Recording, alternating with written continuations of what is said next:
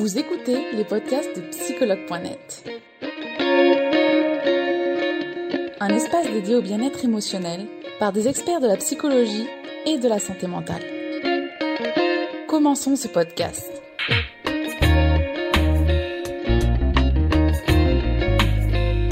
Bonjour Capucine Ça va? Ça va très bien, merci. J'espère que tu vas bien et que tu es prête euh, pour euh, ce live euh, cette semaine de la santé mentale. Oui, c'est un honneur. Du coup, j'ai vu que j'ouvrais un peu le bal aujourd'hui. Exactement. Bah, tu vois, je te l'avais pas dit, mais c'est mieux parce que du coup, ça fait moins de stress. Enfin, maintenant que tu l'as vu, mais ça fait moins de stress. C'est ça. C'est clair. Tu vois, j'ai senti là, mon cœur battre un peu plus fort. Et justement, on va en parler aujourd'hui. Donc, c'est cool. C'est un sujet qui est quand même important, le stress.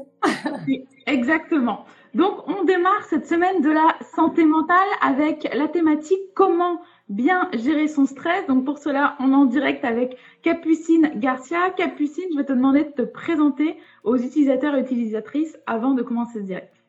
Alors, moi, du coup, je suis Capucine Garcia. Vous pouvez me retrouver sur les réseaux. Souvent, c'est le, le nom ma meilleure version.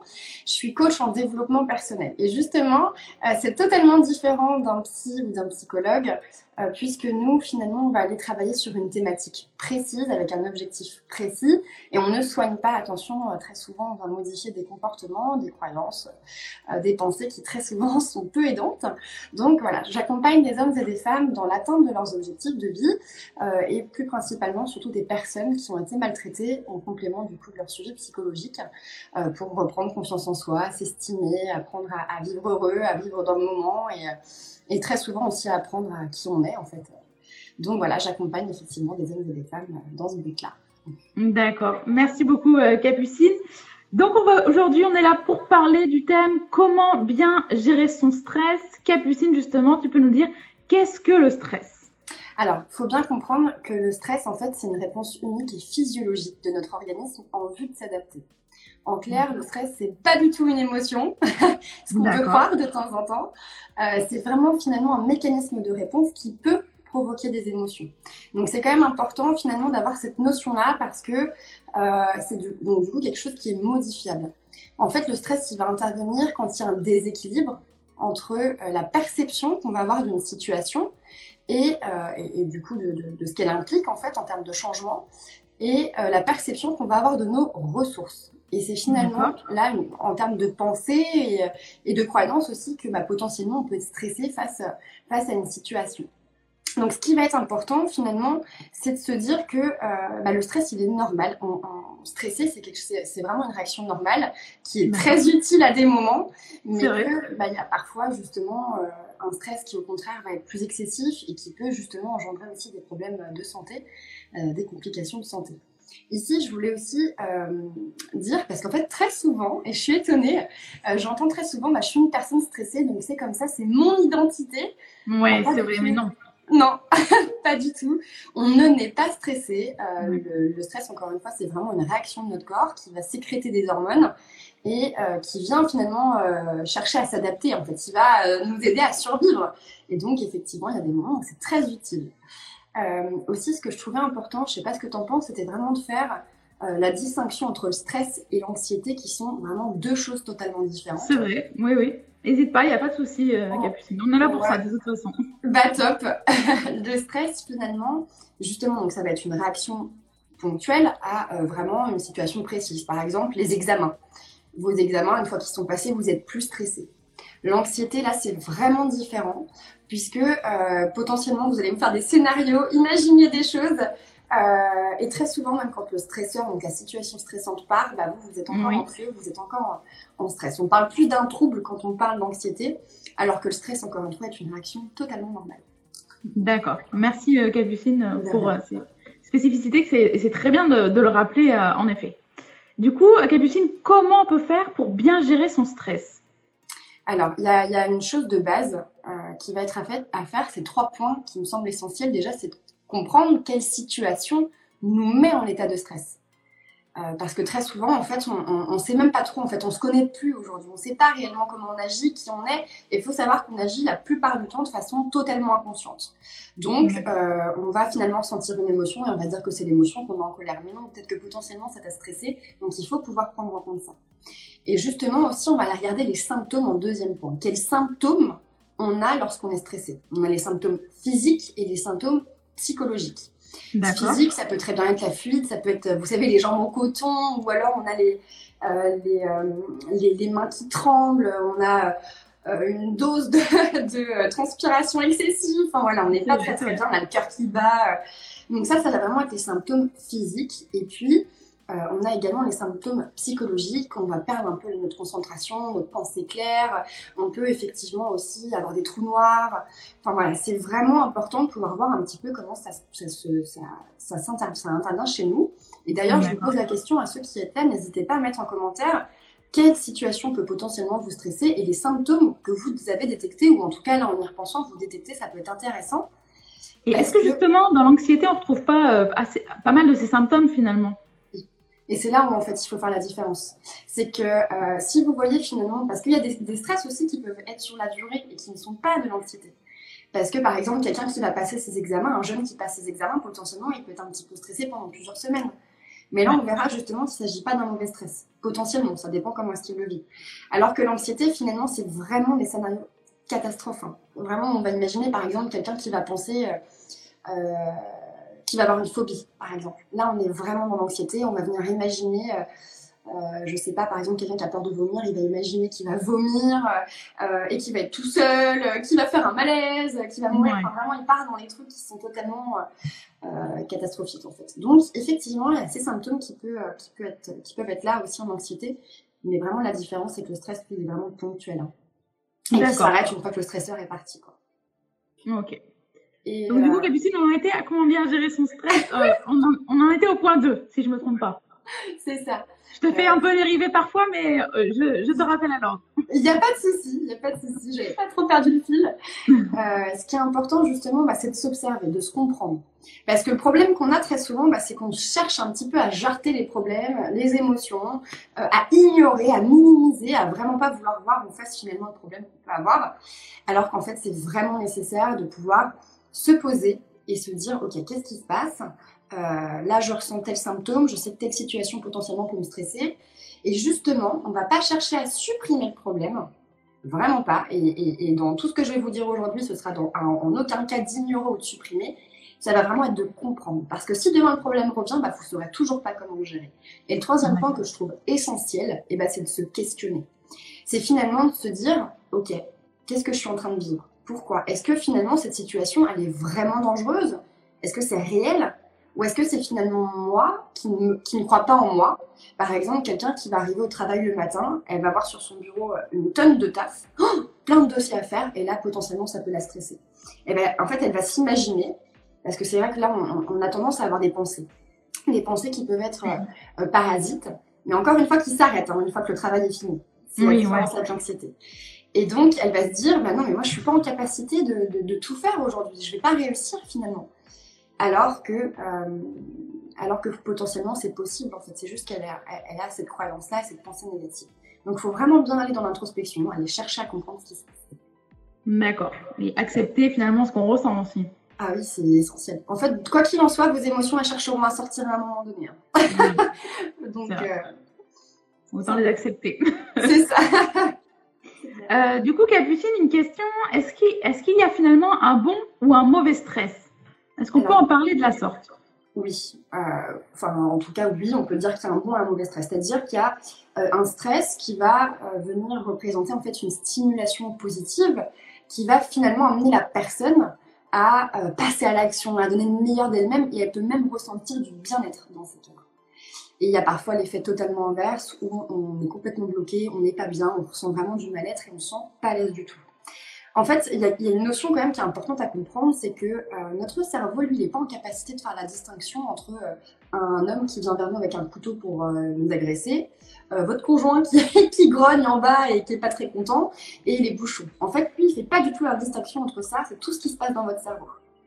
C'est-à-dire, euh, vous pouvez très bien être stressé parce que, enfin voilà, avoir une réaction de stress parce que votre conjoint euh, vous crie dessus et potentiellement bah, vous vous dites, oh là là, ça va être horrible, enfin, euh, ça va être agaçant et puis je vais pas me sentir bien. Et donc finalement, ça peut potentiellement justement créer du stress. Tout comme finalement, on sait que c'est utile naturellement quand il y a quelqu'un qui vient vers nous pour, pour nous agresser, bah là, le stress il est quand même bien utile. Et d'ailleurs, on a souvent entendu quand même des personnes nous dire, mais punaise, euh, qui se sont fait agresser, qu'on dit punaise, la force que j'ai eue, euh, je, suis, je savais pas que j'avais tout ça en moi, naturellement en fait. Le, stress, il vient, euh, enfin la réaction de stress, elle vient bah, sécréter des hormones en nous qui vont finalement nous donner de l'énergie, qui vont vraiment mobiliser toutes nos ressources pour y faire face. Et justement, en fait, ce que je trouve important, c'est de vous dire qu'il y a trois stades de réaction du stress. C'est-à-dire qu'il y a la phase d'alarme. Là, c'est un peu l'urgence. Hein. C'est les warnings dans la tête. on vient finalement euh, bah, mobiliser toutes nos ressources pour faire face à la situation. Il y a la phase de résistance où là finalement on rentre un petit peu en endurance. Et là ça peut être très bien, très bon, justement dans le cadre d'un étudiant qui va euh, passer ses examens, potentiellement le, il devrait être endurant parce que bah, finalement il y a plusieurs semaines avant le passage de ses examens, donc il va apprendre, il va faire euh, ses devoirs, en plus il peut mémoriser peut-être même plus facilement ses cours. Et dans d'autres cas, eh ben, ça peut très bien être par exemple euh, un stress au travail qui, finalement bah, devient euh, trop persistant. Donc naturellement, forcément, les symptômes aussi persistent, mais là par contre, ils deviennent plus discrets et chroniques. Et c'est là où finalement on peut rentrer en phase d'épuisement, où la personne elle a lâché la rampe, hein. elle en peut plus, euh, elle a plus de force, elle est pas très bien, et on peut effectivement là avoir des complications, des complications de stress. D'accord. Est-ce que finalement c'est possible de vivre dans un état de stress permanent? Bah, ça va être possible quelques semaines. Mais au bout d'un moment, justement, on va rentrer en phase d'épuisement. D'accord. On va rentrer en phase d'épuisement et, et, ça dépend aussi finalement comment est-ce qu'on le perçoit parce que justement un étudiant qui va le voir euh, une façon finalement qui va avoir un levier pour pouvoir apprendre et la personne finalement qui se rend malade tous les jours en allant bosser, certes ça s'arrête le soir. Quand elle rentre à la maison, elle est détendue. Mais au bout d'un moment, naturellement, ça use toute son énergie. Enfin, le stress, ça va quand même aussi causer euh, quelques petits dommages, hein, je veux dire, euh, en termes de, par exemple, c'est tout bête, mais euh, le système immunitaire, donc potentiellement on peut attraper plus de maladies, eh c'est épuisant. Donc au bout d'un moment, on somatisation, le burn-out, ouais, ouais, je pense. Ça. oui. On a une sacrée panoplie après euh, qui peut venir. c'est ça. Merci Capucine. Et du coup, quelles solutions finalement elles sont possibles face au stress? Alors, il y a plein de solutions. Il n'y a pas de solution miracle, mais euh, il y a effectivement des choses qui vont être efficaces à mettre en place. Comme je vous ai dit tout à l'heure, vraiment la chose primordiale, ça va être de comprendre sa situation, qu'est-ce qui nous met en situation de stress, de connaître les symptômes et également pouvoir se questionner. Mais à côté de ça, on peut tout à fait faire de la méditation, euh, de la relaxation, euh, de la respiration aussi. La méditation, je sais que c'est quelque chose où, il y a des personnes qui sont pas très à l'aise. Il faut savoir que c'est une pratique qui va demander bah, justement de pratiquer, de pouvoir finalement être assez persévérant, parce qu'au départ, vous aurez beaucoup de dialogue interne. vous allez beaucoup parler dans votre tête. C'est ça. il y a beaucoup de croyances quand même aussi sur la méditation. Beaucoup de croyances, alors qu'en réalité, il y a des très gros bénéfices derrière. Ça demande juste un petit peu de pratique, parce que naturellement, bah, votre corps, il doit aussi s'habituer, votre cerveau, il doit s'habituer à ce silence qui n'est pas forcément évident. La respiration, c'est euh, l'idéal qu'on peut faire tous les jours parce qu'il y a des respirations aussi qui sont énergisantes, donc qui viennent nous donner de l'énergie et qui viennent aussi nous détendre du coup en période de stress, donc on peut l'utiliser de façon très ponctuelle. Mais il y a des choses qui vont être extrêmement importantes à mettre en place dès maintenant. Ça va être déjà de respecter ses besoins. Ça, c'est primordial. Très souvent aussi, on, on voilà, on, va pas savoir poser aussi des limites claires dans notre environnement. Donc, potentiellement, on peut parfois se laisser un petit peu dépasser, ce qui va provoquer justement cette réaction de stress. Euh, il va falloir aussi euh, pouvoir faire du sport, euh, respecter justement aussi son rythme de sommeil, avoir une hygiène de vie, une très bonne hygiène de vie, pouvoir également équilibrer aussi ces domaines de vie. Moi, je trouve ça primordial. Je propose justement une formation où, où, je forme toute la journée sur le stress et on travaille là-dessus. Et en fait, c'est un exercice qui on, fait vraiment que ça. On vient rééquilibrer les domaines de vie, on va vraiment questionner finalement où est-ce que tu vas te sentir le plus stressé, pourquoi, qu'est-ce que tu peux faire? Est-ce que par exemple, si potentiellement on va passer trop de temps au travail, on rentre à la maison, on sait très bien que notre femme ou notre conjoint il va pas être content du tout, ça vient créer finalement aussi bah, de la discorde qui peut créer des réactions de stress. Donc c'est hyper important, voilà, pouvoir avoir un, équilibre important en fait dans, dans, sa vie en fait. D'accord. Et par hygiène de vie, Capucine, tu entends finalement une certaine, euh, une certaine routine à avoir? Parce que souvent, les gens par routine, ils entendent quelque chose de négatif, alors que c'est pas du tout négatif. La routine, c'est aussi euh, faire ses heures de sommeil, avoir une bonne alimentation, et justement, euh, un certain cadre nous permet justement au quotidien d'avoir une certaine, euh, bah, un bien-être. Mmh. Bah, L'hygiène de vie, finalement, c'est bah, voilà, manger sainement, manger euh, nos trois repas par jour, manger des légumes et des fruits, ça c'est primordial, vraiment. On nous le rabâche, mais parce que c'est hyper important en fait. Hein. ça a réellement, la nourriture a réellement euh, un, impact sur nous. On a remarqué, par exemple, quelque chose de tout bête, euh, très souvent d'ailleurs quand on est stressé, on va aller manger plein de sucre. Mais aujourd'hui, le sucre, on le sait, ça a euh, des répercussions en fait sur, bah, déjà sur, sur, nous physiquement, puisqu'on peut se sentir très mal, on va avoir mal au ventre, etc. Mais aussi, ça, ça nous donne des symptômes comme la dépression. Hein. Il y a des personnes qui finalement voilà, pensent qu'elles sont dépressives, donc elles vont voir des psychiatres, etc. Et puis avec leur psychiatre, en fait, elles se rendent compte qu'il y a un gros problème alimentaire. C'est plus un trouble alimentaire qui se cache derrière, qui provoque aussi des choses. Donc c'est important de pouvoir voilà, avoir une bonne hygiène alimentaire. On peut se faire plaisir, le problème il n'est vraiment pas là mais de vraiment pouvoir doser. En fait, tout est une question de dosage toujours. Ça va aussi être le sommeil, de pouvoir aussi respecter ses besoins. En fait, dans la famille, on n'est pas toujours, parce que j'en vois hein, des fois en coaching, des femmes qui se disent bah oui, mais moi, il faut que je m'occupe de ma famille et de mon travail. Oui, mais de toi. Ouais. de vie, c'est ça aussi. C'est aussi de s'occuper de soi. ça devrait être soi en, premier pour pouvoir après euh, s'occuper de C'est clair. c'est même primordial en fait. Mais on oublie, on oublie parfois, oui, c'est vrai. Merci Capucine déjà pour euh, toutes ces solutions que tu nous as proposées. Euh, Est-ce que justement, Capucine, tu peux nous dire vers qui finalement se tourner si on souhaite être accompagné? Alors, il est toujours, à mon sens, essentiel, quoi qu'il en soit, dans ces cas-là, d'aller voir son médecin traitant. Parce qu'il y a des symptômes du stress qui ne sont pas euh, dus au stress. Donc, on va faire un petit bilan. Ça fait aussi partie de l'hygiène de vie, hein, pouvoir de temps en temps faire une petite prise de sang, voilà, faire un petit check, un petit check-up, voir que tout roule. Et puis après, on peut aller voir un psychologue, un psychiatre ou un coach.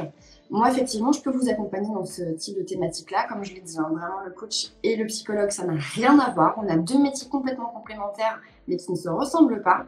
Donc, nous, finalement, on va vraiment venir chercher à modifier justement bah, vos pensées, vos croyances, vos comportements pour pouvoir modifier euh, bah, ces, réactions, finalement, que vous pouvez avoir, comme le stress. Et euh, c'est très nécessaire, hein, vraiment, si vous sentez que vous êtes quelqu'un de stressé, n'oubliez pas, vous n'êtes pas obligé de vivre comme ça, pas, ça ne vous représente pas, c'est pas votre identité en fait. Donc effectivement, si vous voulez être accompagné, vous avez quand même pas mal de choix, un panel de choix. En fonction de ce que vous voulez, c'est à vous de voir. D'accord. Merci beaucoup Capucine. Alors on va, partir, on va, passer à cette fameuse seconde partie où ce sont des questions euh, des personnes qui nous suivent justement.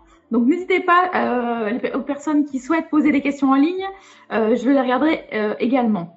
Alors, on va commencer avec une première question. Alors, on est reparti. Euh, quelle douleur peut provoquer le stress? Alors, ça peut être des douleurs euh, physiques. Hein. On, peut, on, a très souvent entendu des personnes qui étaient tendues, en fait, et qui avaient très très mal, par exemple, au cervical, euh, qui avaient des douleurs au dos. Effectivement, en fait, on vient se tendre naturellement, notre corps, il est tout tendu. Donc, à force, justement, et ça souvent est quand même dans un stress relativement répété, où on va oui. être tendu, qu'on va avoir des douleurs, euh, effectivement, au dos, au cervical. Ça, effectivement, ça arrive. D'accord. Alors, on va regarder une autre question. Euh...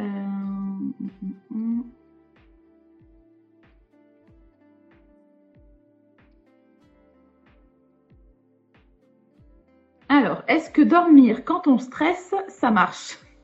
euh, là, finalement, on, vient toujours euh, euh, dans l'évitement, en fait. C'est-à-dire que là, moi, j'appelle ça des stratégies de sabotage, c'est-à-dire que plutôt que de faire face à une situation, on va dormir.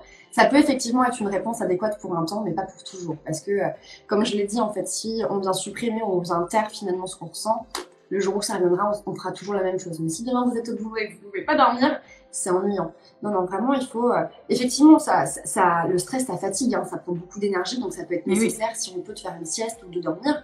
Mais euh, c'est toujours important quand même de pouvoir ramener, euh, enfin se recentrer sur soi, de comprendre ce qui se joue, de aussi pouvoir détecter des pensées quand même. Ça, c'est hyper important. Comme je vous l'ai dit, vous agissez la plupart du temps de façon inconsciente et vous vous rendez même parfois pas compte de, de la pensée que vous avez du genre ah bah je suis pas capable. Qu'est-ce qui veut dire ça? Sur quelles ressources je vais pouvoir m'appuyer justement pour montrer que je suis capable et pour euh, dépasser éventuellement cette, cette, cette, situation? Donc il faut quand même ouais, pouvoir, euh, pouvoir euh, vraiment se centrer sur le problème et bah, pouvoir se questionner, puis ensuite effectivement dormir parce que ça prend beaucoup d'énergie. oui, et puis dormir c'est quand même essentiel. Hein. c'est la base. alors il y a Alexandra qui nous dit j'ai toujours la même réaction au stress nourriture malsaine, tu nous en as parlé notamment, Capucine.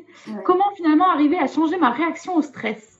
Bah, en changeant finalement euh, les comportements et les pensées que tu peux avoir. Si tu veux, la, nourriture, en fait, c'est euh, c'est très souvent quelque chose qui va être euh, qui va être rassurant. En fait, on vient se rassurer avec la nourriture et surtout avec le sucre, principalement le chocolat encore plus. Ça nous rassure finalement, ça vient générer en nous justement des, des hormones aussi. Enfin, ça vient sécréter beaucoup de sucre et donc bah, on a la sensation, ça vient apaiser finalement les mots sur le moment. Eh et donc, c'est euh, une question de choix.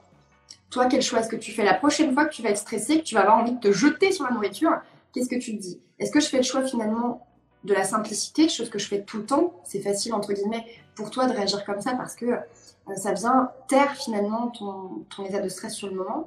Ou est-ce que finalement je viens contrôler, apprendre à contrôler aussi euh, bah, tout ce que je vis? Et à apprivoiser mon stress et à me comprendre et à m'écouter et pourquoi pas justement aussi à aller en parler parce que euh, les comportements qu'on a jusqu'alors, on voit qu'ils fonctionnent pas. Donc il faut arrêter aussi de faire les mêmes comportements, sinon bah, euh, on n'avance pas en fait. Donc euh, c'est effectivement aussi important, mais à voir aussi s'il n'y a pas des troubles alimentaires aussi en arrière, il y a des choses qui, nécessitent quand même d'être regardées. D'accord. C'est vrai qu'en en, story, on a eu pas mal de questions sur la nourriture et le stress, parce que je pense que finalement, la, bah, c'est un peu la réaction immédiate et c'est le, mm. réconfort euh, immédiat aussi qu'on trouve facilement. Quoi, après. Bien sûr. Bah, parce que le chocolat a justement cette, euh, cette, euh, cette particularité-là aussi. Mm. Il y a Irène qui nous dit J'aimerais demander qu'est-ce qu'on peut faire ou comment s'y prendre quand on est stressé pour pas grand-chose? Bah, c'est encore une fois une question de, perception, c'est-à-dire que euh, pourquoi vous êtes stressé en fait, il faut vraiment aller regarder un petit peu euh, plus en profondeur. Pourquoi vous êtes stressé Si par exemple on est stressé parce que euh, on a perdu notre portable, vous savez cette, cette sensation qu'on peut ressentir à un moment où c'est pas grave en fait, hein, on va être stressé un instant. Après, il faut voir si finalement c'est pas un stress qui va être plus chronique, qui va finalement s'apparenter à d'autres troubles, finalement, enfin un trouble parce que le stress, encore une fois, est normal. Donc, il faut vraiment aller regarder, aller creuser, voir ce qui se passe réellement en nous à ce moment-là et euh, pouvoir aussi bah, finalement se rassurer. Il y a aussi parfois le manque de confiance en soi, euh, qui est un très gros facteur de stress, puisque euh, bah, on ne se croit pas capable. Et donc, potentiellement, on a justement ces fameuses, ce déséquilibre en fait avec nos perceptions de, nos forces, de nos ressources, qui fait que bah, on se retrouve face à une situation où on dit bah, je vais pas être capable de faire. Quoi. Donc, c'est important de pouvoir faire un petit point, un petit check-up pour voir exactement quel problème se cache derrière. D'accord. On a une autre question de Jérôme qui nous dit justement la, reformulation d'une émotion négative est-elle une voie à explorer? C'est-à-dire la reformulation d'une. Euh, Alors, Jérôme, si tu peux prendre 5 minutes pour expliquer plus amplement à Capucine, la reformulation d'une émotion négative est-elle une voie à explorer? Et on y répondra. Euh, alors, est-ce qu'on a une autre question? Alors, on a Nouri qui nous dit comment contrôler nos émotions pour ne pas être stressé dû aux gens qui nous entourent dans la famille. Bah, c'est ce que je disais tout à l'heure, en fait, il faut pouvoir poser des limites. C'est-à-dire qu'aujourd'hui, c'est vrai qu'on la famille, c'est très souvent un, point un petit peu stressant, puisque bah, nos parents ont une perception de la vie, nos grands-parents aussi, nos frères et sœurs aussi. Et très souvent, en fait, on va nous dire, ah bah c'est pas top ce que tu fais, ou, euh, ou non, bah, tu vois, j'aurais fait autrement, puis ça vient un petit peu nous stresser, remettre parfois en question ce qu'on fait. Il faut savoir poser des limites, ce à quoi on va dire oui et ce à quoi on va dire non. En fait, à un moment donné, il faut aussi euh, se rendre compte et parfois réussir à prendre un peu de recul en disant je sais que ma famille a une perception de la vie qui est différente de la mienne et que naturellement on n'a pas les mêmes besoins, on n'a pas les mêmes envies et que je respecte aussi finalement leur vision du monde mais que surtout je réponds à la mienne en fait et en fonction de mes besoins quoi. Donc c'est finalement prendre cette distance et poser des limites claires dans sa vie qui va être nécessaire. D'accord. Merci euh, Capucine pour déjà tous ces conseils euh, que tu nous donnes. je regarde, il y, a pas mal de questions. Euh, mais voir s'il y en a une qui change. Est-ce qu'on peut, avec succès, apprivoiser nos émotions? Oui. en fait, si vous voulez, euh, faut, vraiment avoir conscience que, euh, parce qu'on parle beaucoup d'émotions négatives et tout ça. En réalité, il n'y a pas d'émotions négatives en fait. Pour moi, ce sont des émotions neutres. Et donc, finalement, il faut apprendre à les vivre. Hein. Quand on est en colère, il faut apprendre à vivre cette colère-là. Il faut l'apprivoiser. On ne peut pas contrôler une émotion ça ne viendrait pas l'idée de contrôler une émotion de plaisir, parce que ça va nous donner du plaisir. Mais finalement, quand, on est en colère, ça va nous apprendre quelque chose sur nous.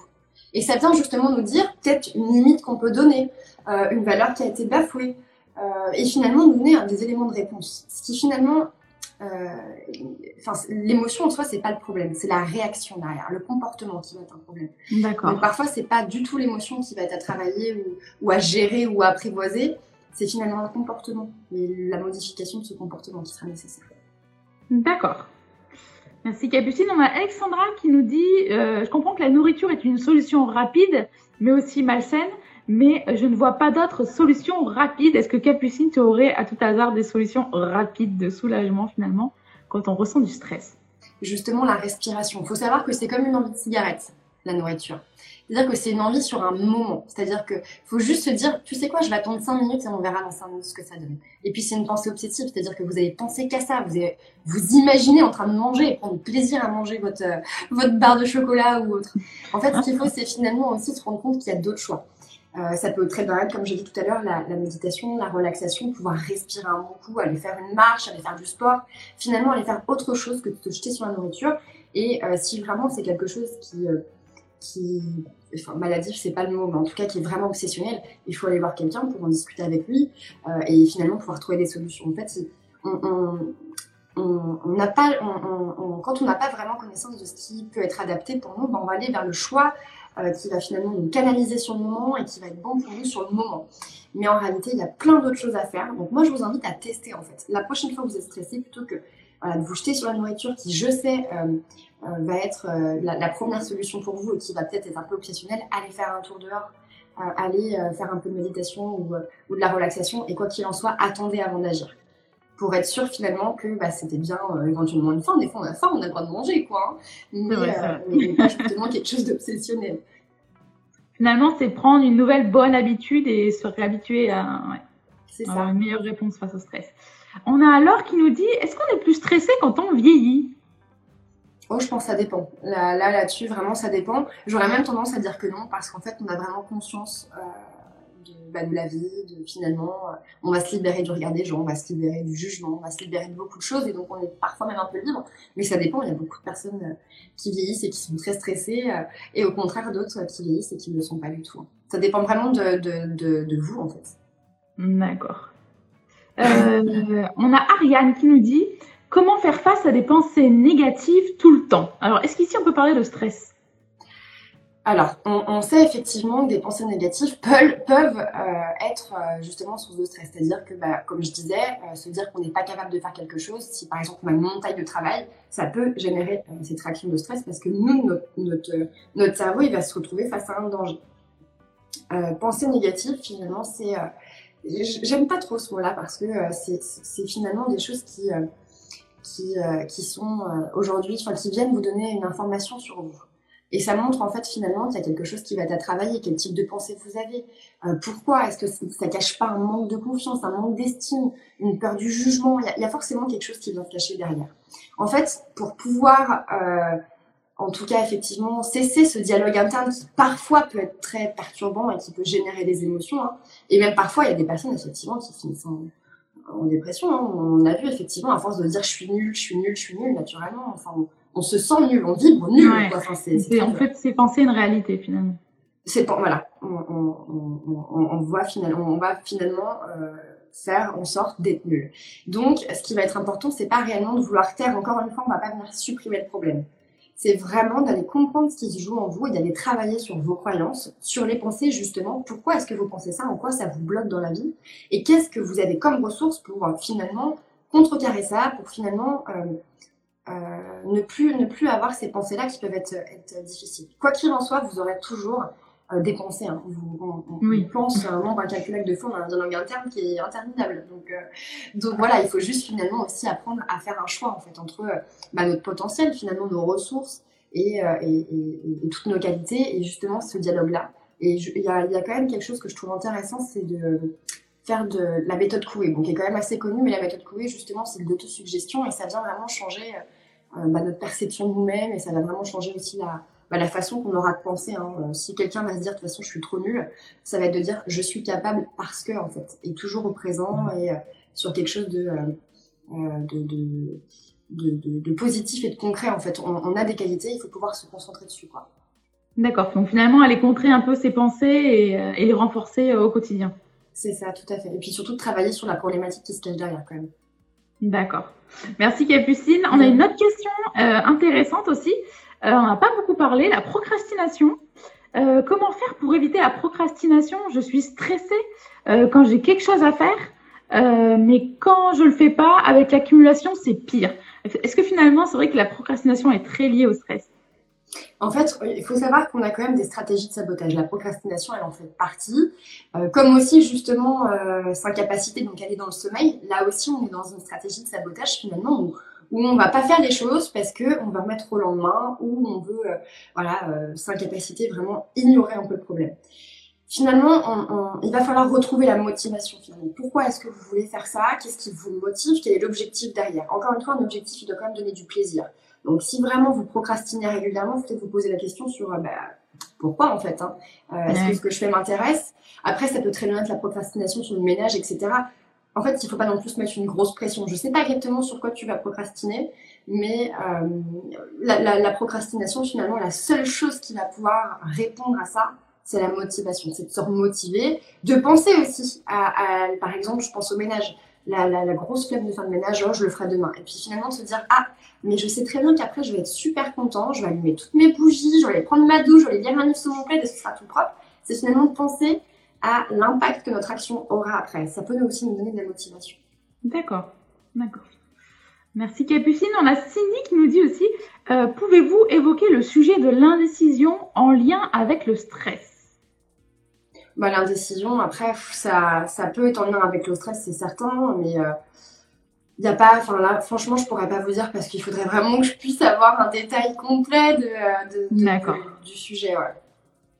D'accord. Pas de souci, euh, Capucine. Euh, un, un, un. Alors, ici, on parle d'angoisse. Euh, alors, est-ce qu'on peut être stressé sans s'en rendre compte? On peut, oui.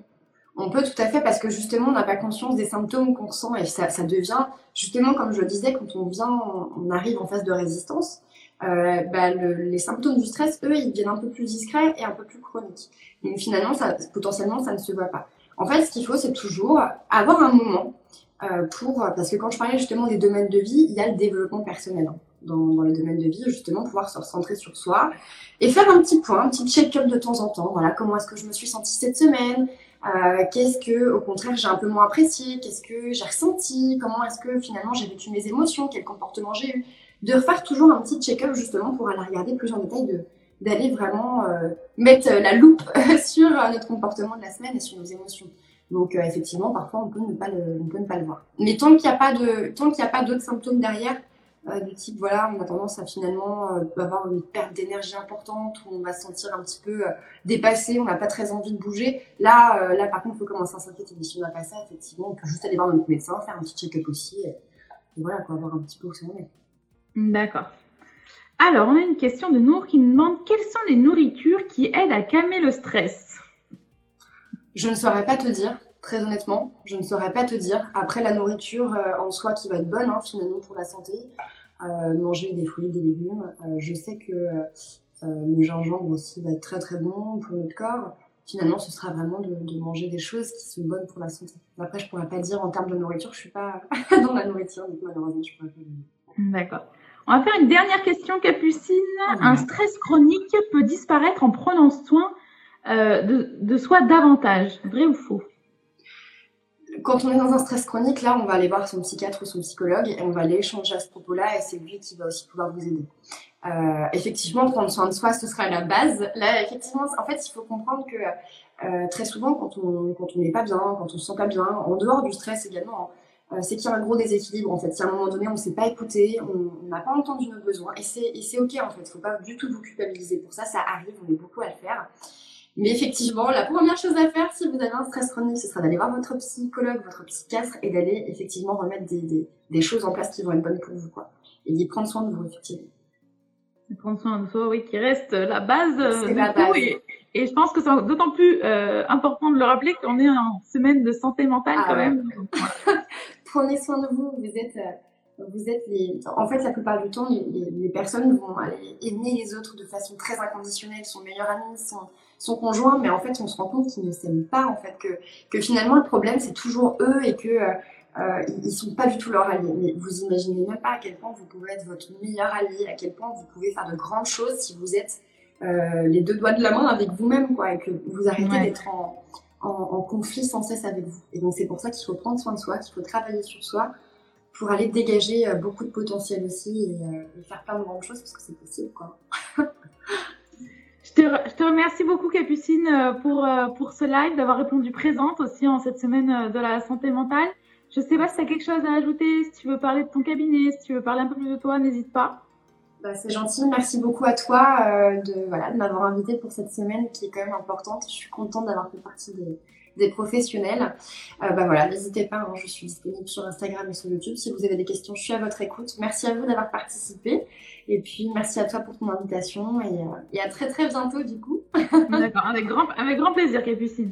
Je te remercie et je te laisse quitter ce live avec la petite croix au-dessus. Ça marche. Merci beaucoup Capucine et une belle journée à toi. Merci encore. Au revoir. Au revoir.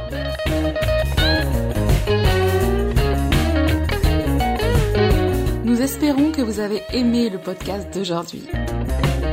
Souvenez-vous que tous ces sujets sont disponibles sur notre site psychologue.net et que vous pouvez également voir la vidéo complète sur l'Instagram TV sur psychologue.net rendez-vous dans notre prochain podcast.